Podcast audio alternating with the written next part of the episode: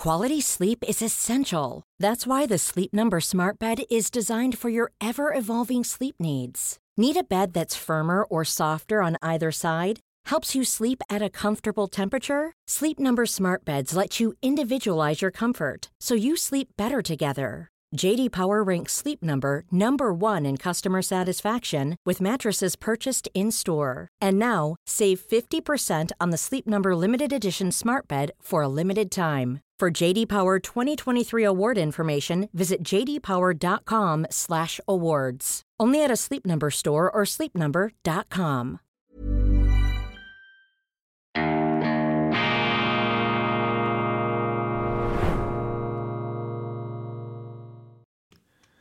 Grüezi miteinander, ganz herzlich willkommen und einen wunderschönen guten Morgen, meine sehr verehrten Damen und Herren, liebe Freunde aus nah und fern. Ich darf Sie begrüßen zur schweizerischen Ausgabe von Weltwoche Daily, die andere Sicht, unabhängig, kritisch, gut gelaunt am Mittwoch, dem 28. Februar 2024. Die Schweiz kann in Deutschland besichtigen, wie es herauskommt, wenn die Linken regieren, vor allem die Grünen. Sie sind im Begriff, die Bundesrepublik in einen quasi, ja, fast schon totalitären Staat zu verwandeln mit einer Kollektivierung, Enteignung der Wirtschaft und damit verbunden auch Maßnahmen zur Maßregelung und Einschüchterung von Kritikern. Ein Klima der Meinungseinfalt und der militanten Intoleranz wird hochgezogen. Ist das überraschend? Nein, es ist überhaupt nicht überraschend, denn die linke Philosophie, auch wenn sie sich grün lackiert, bleibt eben links. Und die Linken, ich glaube, man darf das in dieser Klarheit sagen, die Linken zerstören alles, was sie in die Finger bekommen, wenn man sie denn machen lässt. Die Linken haben keine Ahnung von Wirtschaft, sie wissen nicht, wie man Geld verdient, sie halten wenig von der individuellen Freiheit, sie setzen aufs Kollektiv, und für die Durchsetzung all ihrer Pläne, Wünsche und Ideologien setzen sie auf den Staat, auf das Gewaltmonopol, auf die nackte Macht gewissermaßen. Und ich empfehle allen, die glauben, dass man auch in der Schweiz mit diesen linken und grünen Experimenten in die Zukunft gehen sollte. Schauen Sie nach Deutschland, schauen Sie etwas über den Tellerrand hinaus. Das ist eine sehr gefährliche Entwicklung. Ich werde in äh, meiner internationalen Ausgabe darauf zurückkommen. In Deutschland zum Beispiel hat die SPD Innenministerin ja zahlreiche Verfügungen erlassen, die die Meinungsvielfalt und auch die journalistische Freiheit torpedieren. Ich habe von einem Fall gehört aus Bayern, wo ein Unternehmer auf seinem eigenen Grundstück sich mit Plakaten lustig gemacht hat über die Ampelregierung, die ja von vielen Deutschen als lächerlich empfunden wird. Aber was passierte? Aufgrund dieser Spottplakate auf seinem eigenen Grund und Boden wurde bei diesem Unternehmer in Bayern eine Hausdurchsuchung durchgeführt. Das ist der Ausfluss der linken Philosophie, vor allem dann, wenn sich die Linken bedroht fühlen, wenn sie glauben und wenn sie feststellen, dass ihnen die Fälle davonschwimmen. Was auch dazu gehört, zu diesem ganzen, ja, ähm, linken Lebensgefühl, ist natürlich auch die eklatante Fallhöhe zwischen dem, was man selber predigt und dem, was man macht. Heuchelei ist nicht eine Exklusivdomäne der Linken.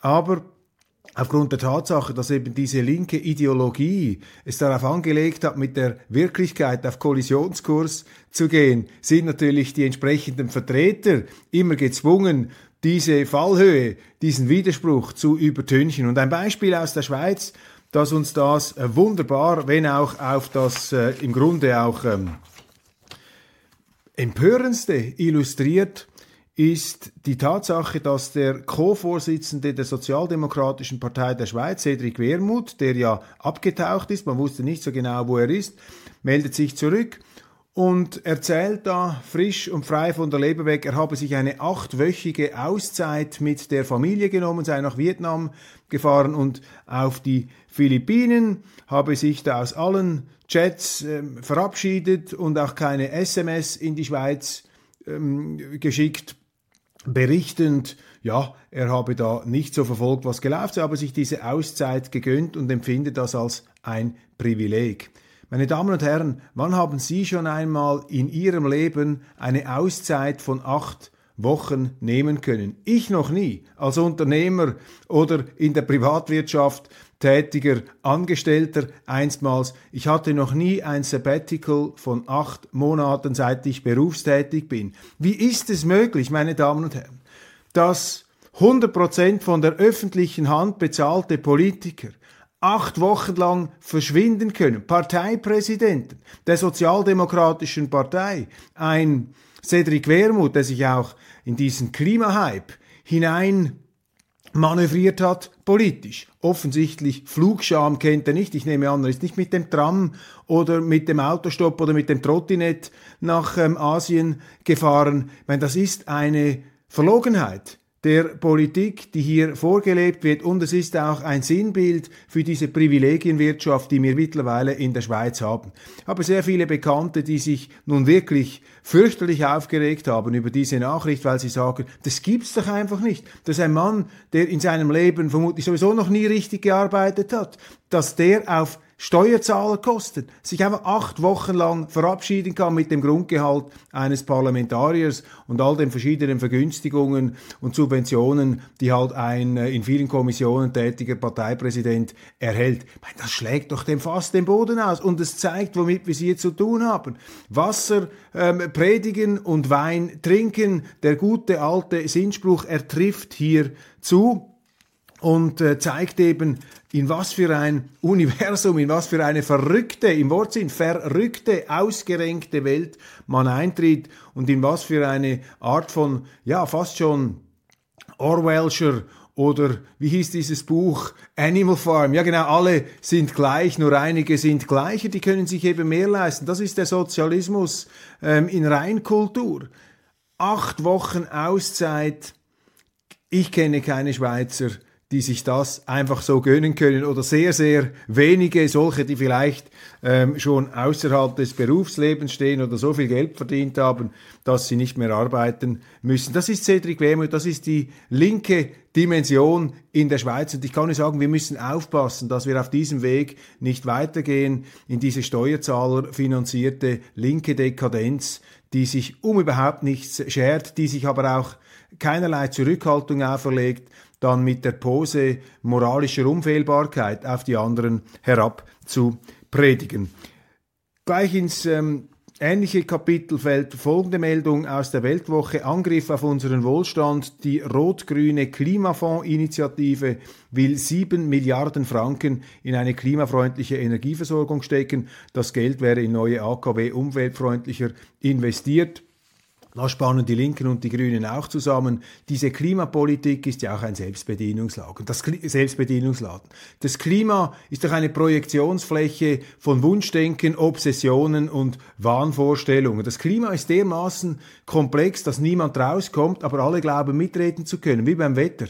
Das Klima ist sozusagen eine Art Wundertüte der Politik geworden, das ähm, benutzt wird, die benutzt wird, um eben allerlei Forderungen und Verbote und Vorschriften daraus abzuleiten. Das Klima sozusagen als ja, Sehnsuchtsfläche interventionsfreudiger Politiker und auch da wird doch von bürgerlicher Seite viel zu wenig entschieden Widerstand geleistet. Man versucht auch noch mitzumachen auf diesem Höllentrip der Weltrettung, auf dieser Weltbeglückungs Fantasie, in dieser Weltbeglückungsobsession, in dieser zwanghaften Neigung, den Menschen das Glück ähm, einzuprügeln gewissermaßen, sie dazu zu zwingen, zu überleben. Ich meine, was man, wenn man da ein bisschen tiefer eintaucht in dieses Denken, dann öffnen sich ja Abgründe des Unsinns, die fast schon satirefähig werden, aber sie werden eben nicht zum Teil von Satire weil die meisten Kulturschaffenden und Satiriker eben auch auf diesem Klimatrip mitmachen. Dann ist interessant, dass in den Schweizer Medien all diese Nachrichten aus der Ukraine, die CIA-Bunker, über die wir gestern gesprochen haben, oder die Aussage des ukrainischen ähm, Geheimdienstchefs Budanov, dass Nawalny, Alexei Nawalny, der russische Aktivist, was er ja ähm, mit Bedauern nur zum Ausdruck bringen könne, dass der eben nicht umgebracht, sondern an einer natürlichen Todesursache gestorben sei, das wird heruntergefahren. Es wird genauso heruntergefahren wie die Vergangenheit von Alexei Nawalny. Der in den Augen seiner Unterstützer sicher auch viele Verdienste gehabt hat. Aber es wird eben heruntergespielt, dass dieser Alexei Nawalny, ähm, und zwar im Erwachsenenalter, nicht als Teenager, fürchterliche rassistische Parolen, man kann das glaube ich für einmal hier diesen Begriff verwenden, rassistische Parolen ausgegeben hat im russischen Fernsehen. Es kursieren da ja auch Filme ähm, jener berühmte ähm, Werbespot, wo er dafür plädiert, sich gegen muslimische Zuwanderer mit der Pistole zu verteidigen und mit Schockbildern von Ungeziefern und Kakerlaken mit einer Fliegenklatsche im Fernsehstudio aufgetreten ist. Nun kann man ja jedem Politiker auch ähm, bescheinigen und gönnen, dass er sich im Verlauf seiner Laufbahn geändert hat. Aber wie das unterdrückt wird, wie man hier einfach eine Art Heiligenkult betreibt, eine Einseitigkeit, das zeigt Ihnen, wie stark eben unsere Medien ideologisch durchtränkt sind. Das heißt ja nicht, dass nicht auch ich mich vergaloppieren kann, dass nicht auch ich mich irren kann. Aber das Bemühen muss doch da sein, auch die Nachrichten zu bringen, die der eigenen Philosophie, die der eigenen Wahrnehmung widersprechen und das findet nicht statt. Und wenn wir sehen, ich habe heute Morgen in der Neuen Zürcher Zeitung eine Meldung gefunden, in der berichtet wird, dass die ähm, russischen Streitkräfte nach dem Sieg in Avdiivka nun doch auf breiter Front vorrücken, von Kupiansk über Avdiivka bis Robotine. Russland greift an der ganzen Front an und die Frühlingsoffensive kommt erst. Wir beobachten da schon Auflösungserscheinungen ist vielleicht zu viel gesagt, aber wir hören, dass da das Kriegsgeschehen in der Ukraine sich immer mehr zugunsten der Russen entwickelt, dass ähm, Immer mehr ukrainische Soldaten sagen, wir wollen nicht mehr kämpfen. Die Klage wird laut. Übrigens in vielen auch angelsächsischen Zeitungen wird darüber laufend berichtet, wie etwa Bloomberg oder Financial Times. Bei uns wird das einfach runtergekocht. Merkwürdig, beziehungsweise bezeichnend für ein Land, das eben seine Neutralität aufgegeben hat. Und es wird berichtet, dass eben auch die Munitionsvorräte da zur Neige gehen. Nun, im Krieg weiß man nie so genau, was stimmt und was nicht stimmt. It's that time of the year. Your vacation is coming up. You can already hear the beach waves, feel the warm breeze, relax and think about work. You really, really want it all to work out while you're away. Monday.com gives you and the team that peace of mind. When all work is on one platform and everyone's in sync, things just flow wherever you are. Tap the banner to go to Monday.com.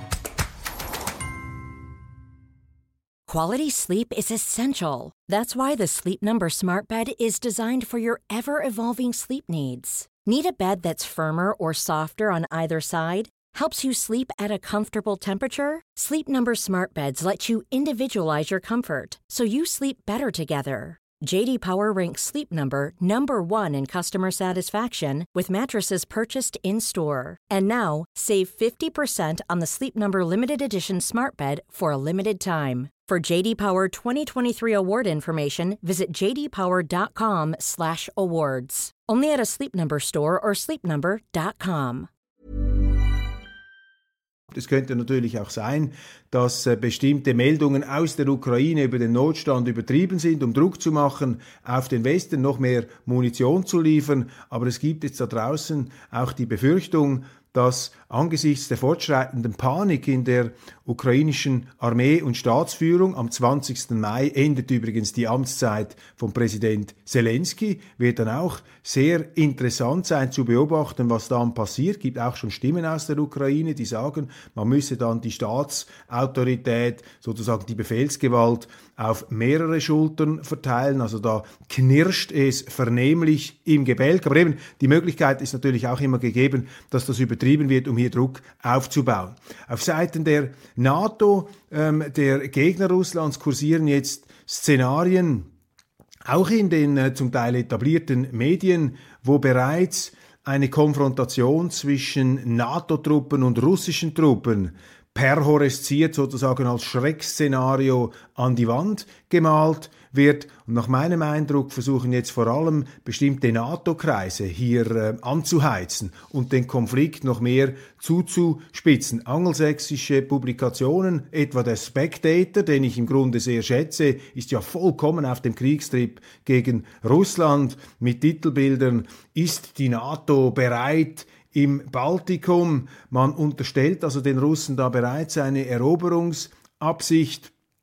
Obwohl Putin, das kann man natürlich auch in Zweifel ziehen, in jenem Interview mit Tucker Carlson gesagt hat, das sei gegen jeden Common Sense ein NATO-Land anzugreifen, weil dies bedeute den dritten Weltkrieg. Und mein Eindruck ist, dass er von der westlichen, von der NATO-Seite her, vielleicht auch aus der großen Enttäuschung heraus, dass man sich eben geirrt hat, dass man die Russen unterschätzt hat, dass man jetzt ins Täubeln gerät gewissermaßen, ins Toben und quasi hier eine Art ähm, auch etwas imaginäre, illusionshafte ähm, Phantasmagorie, eine Art einen, einen Traum aufspannt der NATO-Stärke, ja, kommt nur mal die Russen und so weiter. Das können auch solche psychologischen Phänomene sein. Tatsache ist einfach, dass auf der westlichen Seite bereits Planspiele gemacht werden, wie und wo die Russen dann NATO-Staaten angreifen könnten.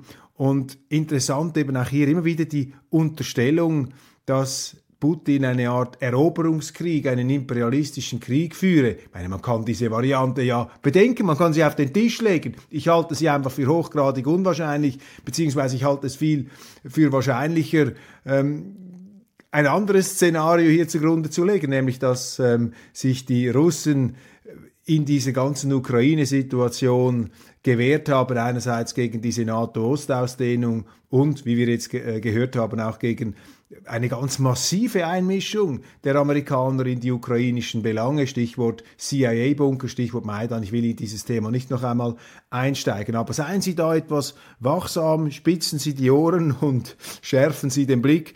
Diese NATO ähm, Konfrontationsszenarien schwingen herum und die äh, schwirren herum und die ukrainische Staatsführung könnte es ja auch darauf anlegen, wir hören das, äh, könnte es darauf anlegen, hier den Showdown heraufzubeschwören, weil das am Schluss dann vielleicht noch die einzige Option ist für Zelensky, sich an der Macht zu halten, wenn es ihm gelänge, NATO-Bodentruppen in diesen Konflikt hineinzuziehen. Das war ja auch meine Überlegung mit der Meldung zu den Bunkern. Warum kommt die jetzt? Ja eben, man vielleicht den Russen eben auch zu verstehen geben möchte, du passt auf, da sind dann also schon Amerikaner am Boden, CIA-Truppen gewissermaßen und ihr müsst dann aufpassen, wenn einer von diesen Amerikanern stirbt, dann haben wir die ganz große Eskalation. Also es gibt hier immer unterschiedliche Varianten, das zu beurteilen. In der NATO selber haben wir ja einen Streit. Es gibt verschiedene Positionen. Ähm, Macron zum Beispiel, der französische Präsident, wir haben gestern darüber gesprochen, der ist dafür,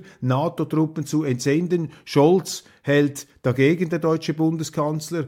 Es gibt ähm, Uneinigkeit, das hören wir. Die polnische Regierung hat sich ja immer dafür ausgesprochen, mit der NATO da einzugreifen. Ich glaube auch, dass schon längstens NATO-Truppen ähm, irgendwie, wenn auch getarnt oder in ähm, nicht offizieller Mission da unterstützend der Ukraine helfen. Ein letzter Punkt dazu. Sie können eine Atommacht militärisch nicht besiegen. Das ist ein Axiom, das ist ein Naturgesetz der ähm, Kriegsgeschichte oder der Kriegstheorie. Sie können eine Atommacht nicht besiegen. Und je mehr Sie eine Atommacht in die Bredouille drücken, desto gefährlicher wird's, weil dann könnte ja die in die Enge getriebene Atommacht dazu tendieren, als Befreiungsschlag einen nuklearen Schlag zu wagen. Und das bedeutet ja dann das Ende der Welt, weil es einen Atomkrieg geben wird. Also wir beobachten doch hier jetzt bereits wieder auf der westlichen Seite ein infernalisches, fahrlässiges Verhalten, das mit Gedanken operiert und jongliert, die in letzter Konsequenz diesen Planeten vernichten können. Und das zeigt doch, dass ein Verantwortungsgefühl bei den Leuten, mit denen wir jetzt sagen wir im Westen unser politisches Schicksal einigermaßen verbinden, sofern wir es nicht selber in der Hand haben, das sind einfach Verbrecher letztlich. Das sind Leute, die es offenbar in Betracht ziehen, einen dritten Weltkrieg zu realisieren. Und das sind Grenzüberschreitungen, die fassungslos machen und vor allem auch jetzt für mich als Journalisten umso befremdlicher und beelendender, dass es kaum Zeitungen gibt, die sich dieser Perspektive entgegenstellen. Man kann eine Atommacht nicht besiegen. Wenn man das glaubt, riskiert man den Atomkrieg. Und als Politiker so etwas zu wagen, hat für mich verbrecherische Züge. Meine Damen und Herren, ich glaube, wir sind schon am Ende unserer Sendung angekommen. Ja, ich glaube, das ist es.